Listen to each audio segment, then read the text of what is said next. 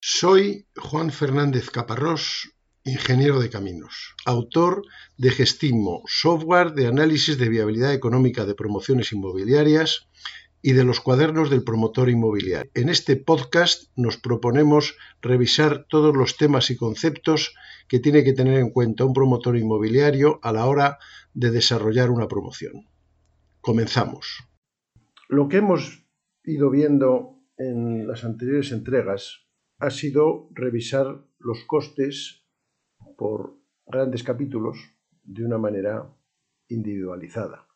Ahora, todos esos costes debemos integrarlos en un solo documento, que es el presupuesto de costes, en el que por fin podemos ver todos ellos de una manera integrada y eh, con el objeto de poder saber lo que nos interesa, que es cuánto cuesta una promoción. En ese aspecto, pues mm, debemos eh,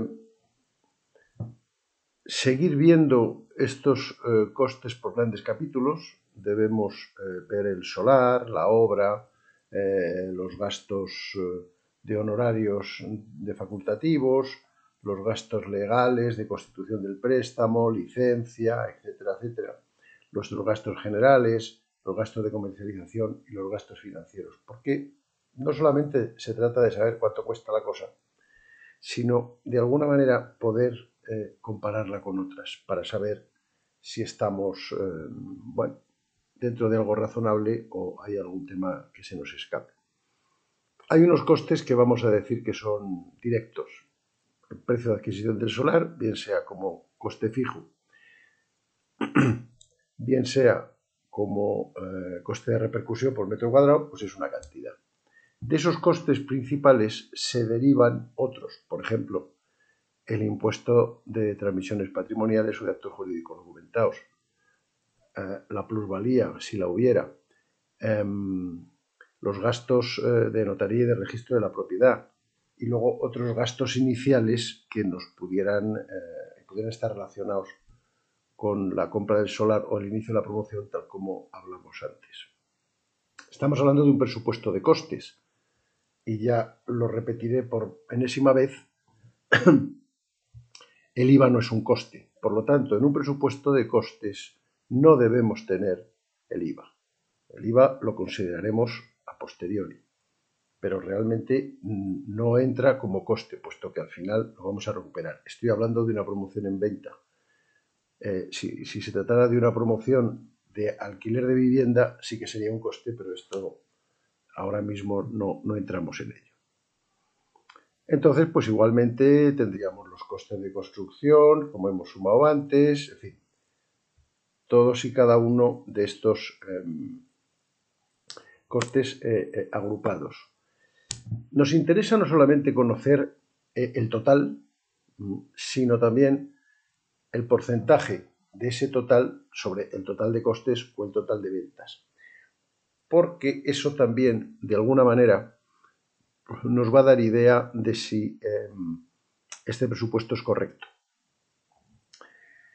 El objetivo del, del presupuesto de costes no es solamente saber cuánto cuesta, que es importante, sino saber si esos costes son coherentes. Si yo me encuentro con un presupuesto en el que el valor del solar es el 80%, el de la obra el 5% y el de los gastos financieros el 15%, es obvio que me estoy equivocando en algún sitio. Eh, entonces, nos interesa a efectos de controlar posibles eh, los, riesgos inherentes a la promoción, pero además algunos que pudieran estar eh, escondidos dentro de los números, pues conocer en porcentaje cómo va, cómo va esa cosa. Ya he comentado que como una regla así muy, muy general, eh, mm, no absolutamente exacta, pero mm, fácil de recordar, es que el solar y la obra suponen alrededor del 80% del coste total. Y cuando digo el 80, pues puede ser el 78 o el 84. Lo cual lo que quiere decir también es que los costes que no son ni comprar el solar ni hacer la obra suponen del orden del 20%, que son muy importantes y que no se nos deben olvidar hay veces que a uno se le, se le olvida que hay gastos de comercialización y cosas de estas. Entonces, eh, si vamos agrupando, ya digo, esos costes, eh, podemos obtener eh, costes de grandes capítulos. Estamos en la tesitura de decidir si vamos a cometer la promoción o no. Lógicamente, si ya estuviéramos viendo la obra en marcha, pues tendríamos menos, menos incertidumbres. O si ya se hubiera terminado y estuviéramos revisando lo que pasó, pues en fin, la cosa sería distinta, pero donde realmente un presupuesto nos resulta importante es antes de tomar las decisiones. Entonces, em, este presupuesto nos tiene que ayudar efectivamente a tomar esa decisión. Habremos partido de ciertos parámetros que conocemos, precio del solar que, piden, que pide por el solar, el coste estimado de obra, los costes estimados de honorarios de arquitectos, otros correlacionados que, de los que no sabremos mucho en, esto, en este momento en el que estamos pensando si vamos a comprar el solar, que aún no lo hemos comprado, y otros que van, digamos, relacionados matemáticamente. Eh, eh, en la constitución del préstamo hipotecario, pues eh, una vez decidido qué, importe estimado de ese préstamo va a ser, los costes de notaría o el impuesto de acto jurídico argumental pues vienen de unas tablas. No hay, eso no hay que pensarlo. Em, el seguro decenal, que estará compuesto de la póliza y de, los honorarios de la Oficina de Control Técnico, podremos hacer una estimación teniendo en cuenta estas dos, estas dos eh, hitos donde, donde se produce el coste.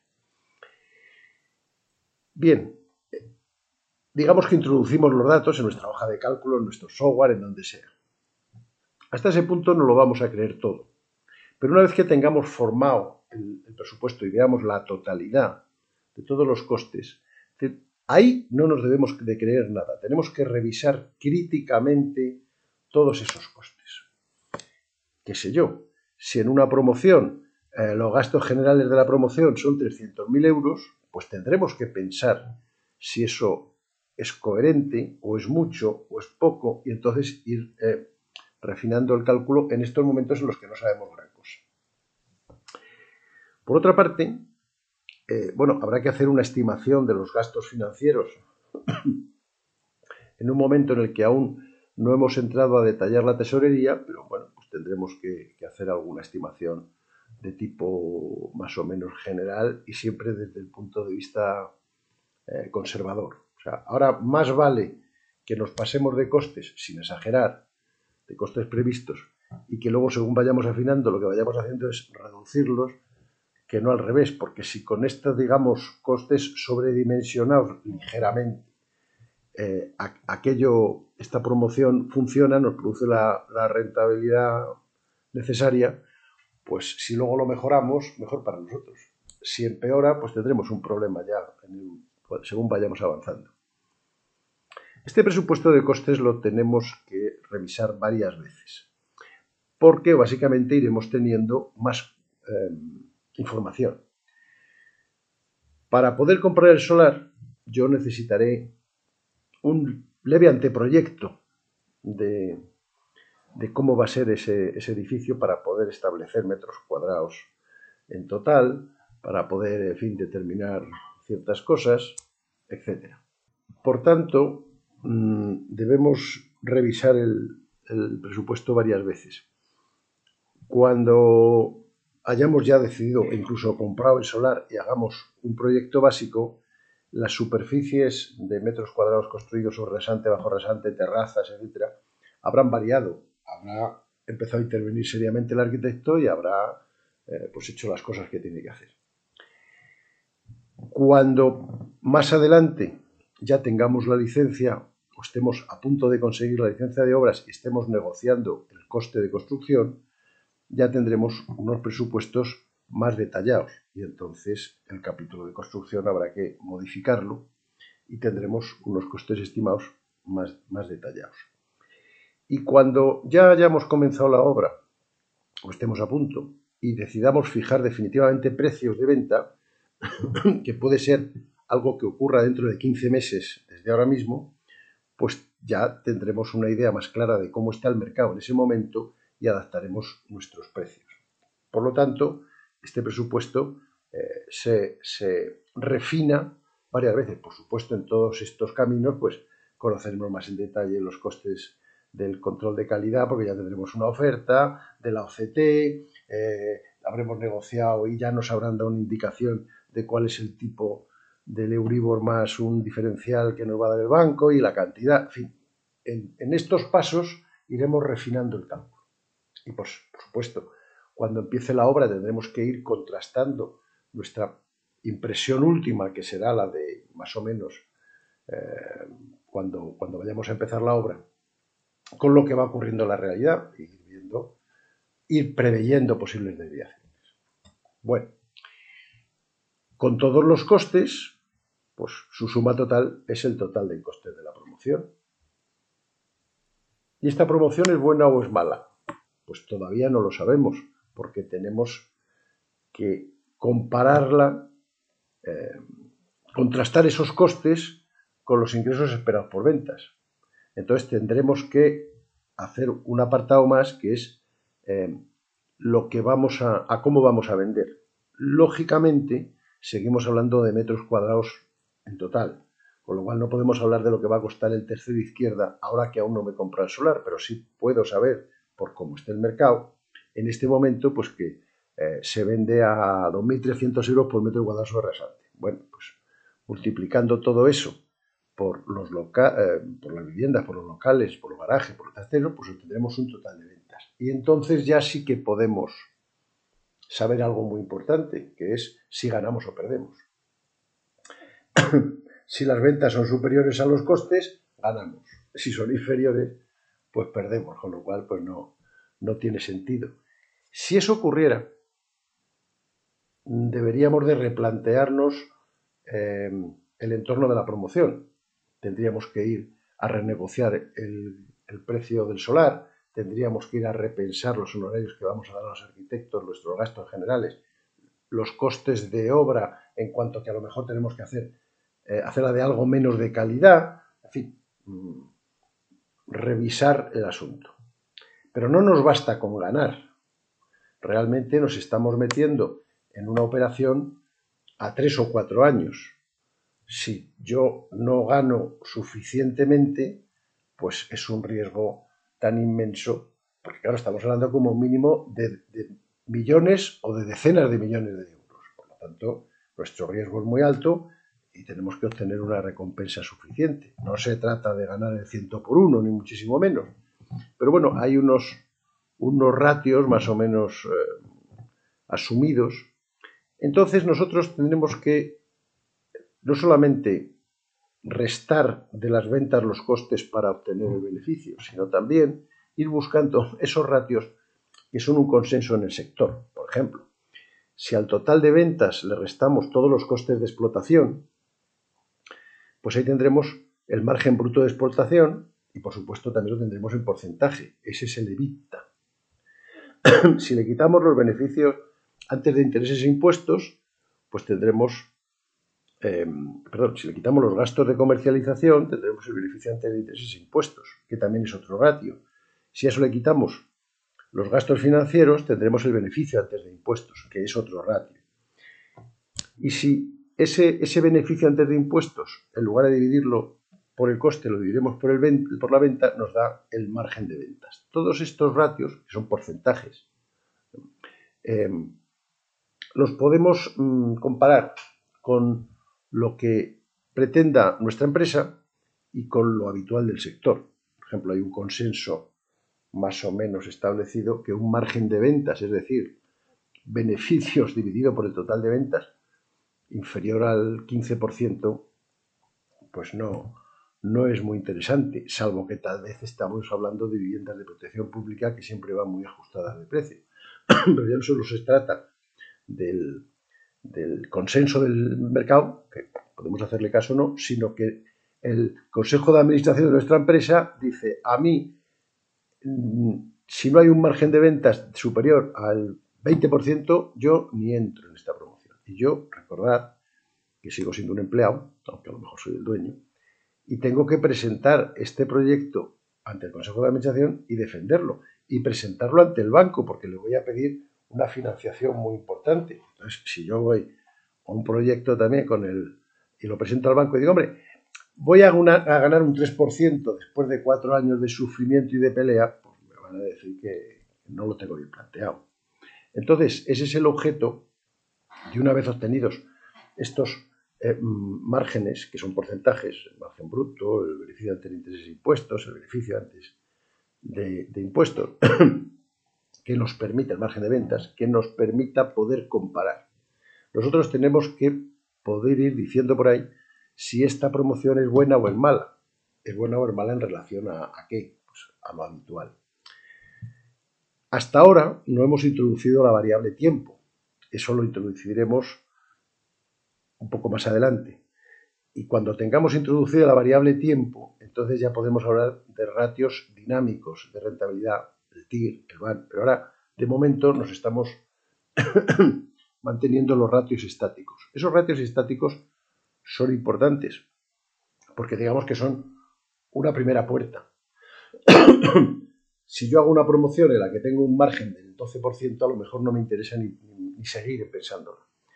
Si tengo una promoción con un margen de ventas del 18, entonces tendré que ya pensar que más o menos esto está bien y poner todos los costes en el tiempo y todos los ingresos a fin de saber lo siguiente. Ya en este punto sabría una cosa muy importante, que voy a ganar y cuánto. Pero me faltan dos cosas mucho más, igual de importantes. ¿Qué tengo que poner para ganarlo? Que es los fondos, los fondos, eh, el reparto entre fondos propios y recursos ajenos.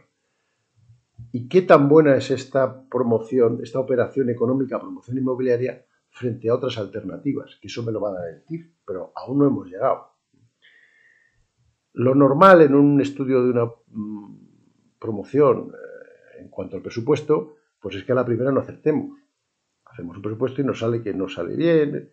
Eso nos da también alternativas y estrategias de negociación. Si resulta que en, este, en esta operación a mí me han ofrecido un solar a 2 millones y yo gano un 12, pues tendré que ver qué pasa si hago una contraoferta de 1.700.000, porque entonces a lo mejor gano un 16. Y si es de 1.800.000, pues será un 15,7. Bueno, me está dando alternativas de negociación. Yo, obviamente, en fin, eh, cuando te ofrecen un solar, no es muy normal, salvo que sea una empresa oficial o, en fin, un banco, bueno, ni siquiera ellos, que aceptemos el, primer precio. Habrá que contraofertar. Bueno, pues este presupuesto, eh, en cuanto que obtiene estos ratios, pues nos ofrece alternativas de negociación y hasta dónde podemos llegar. Claro, a mí me ofrecen un solar a dos millones y yo digo que doy medio, pues claro que voy a ganar mucho, pero el propietario me dirá que me vaya a la calle.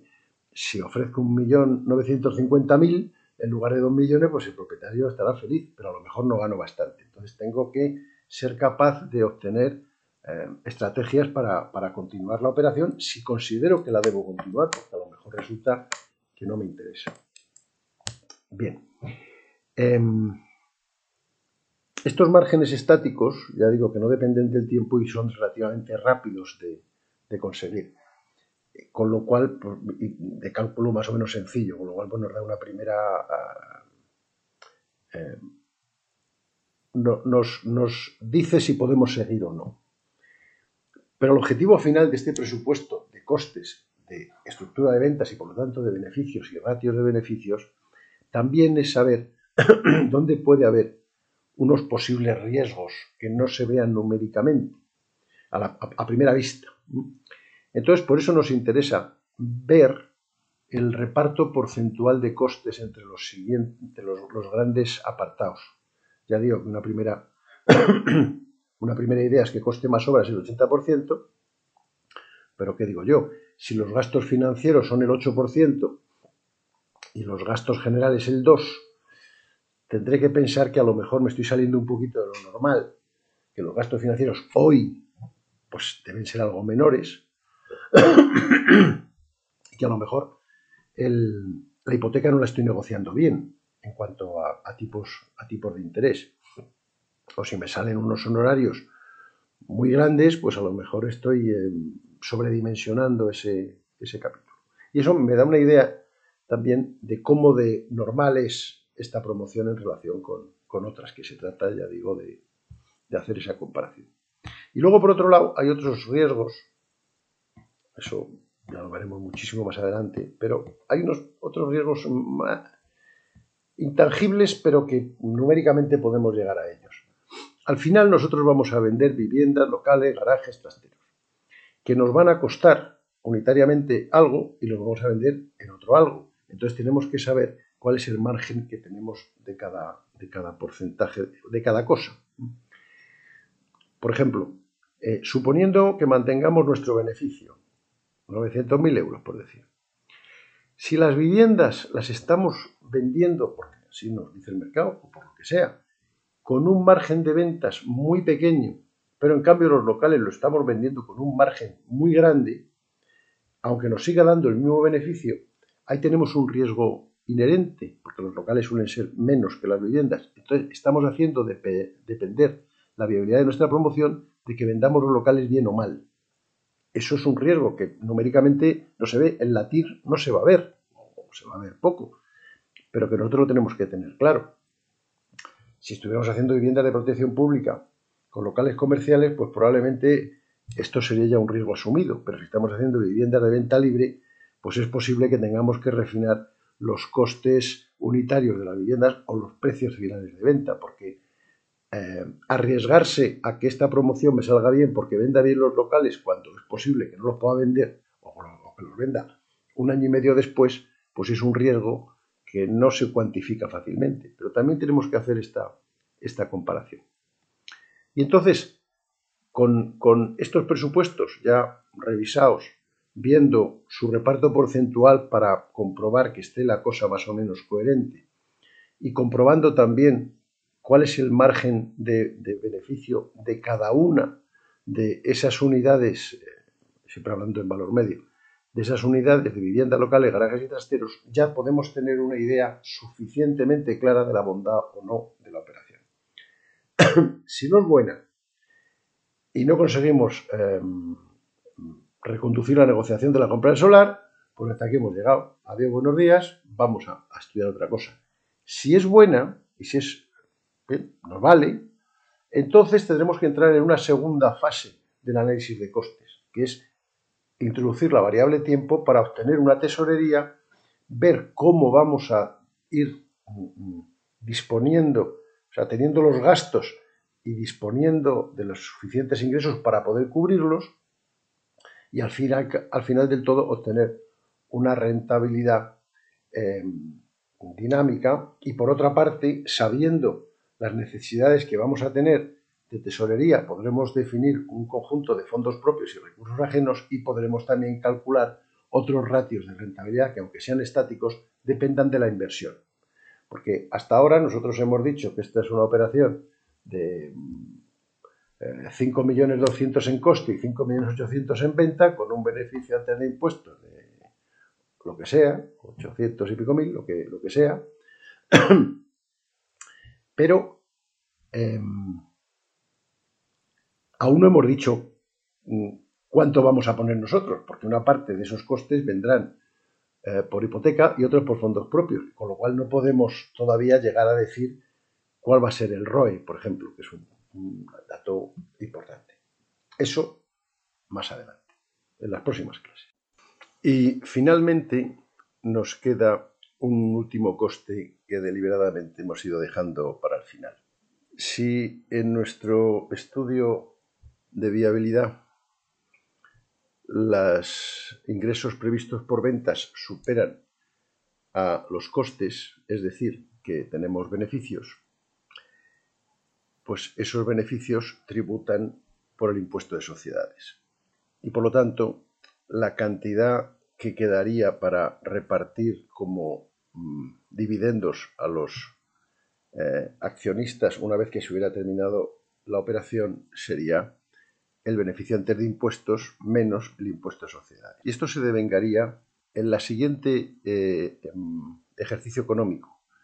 Si acabamos en septiembre del 2023, pues ese impuesto se paga en marzo-abril del 2024. No lo utilizamos normalmente para el caso de, ver los ratios de rentabilidad, porque el impuesto de sociedades aparte de que haya unos tipos reglados, 25%, 15% para eh, empresas de nueva creación, cero para SOCIMIS, en fin, eh, diversos tipos, depende de la situación eh, de la empresa y no solamente de la situación de la promoción. El impuesto de sociedades se calcula global cada año globalmente sobre los resultados de la empresa del ejercicio anterior. Puede ser que tuviera pérdidas acumuladas, eh, puede ser que tenga mm, otros beneficios de, otras actividades, etc. Entonces, en el estudio de habilidad lo que, digamos, contamos es el beneficio antes de impuestos y el hecho de que todo ese beneficio antes de impuestos no se va a entregar a los, a los socios. En el caso máximo, digamos, habría que descontar el 25% y entonces quedaría un beneficio neto que sería lo que se repartiría.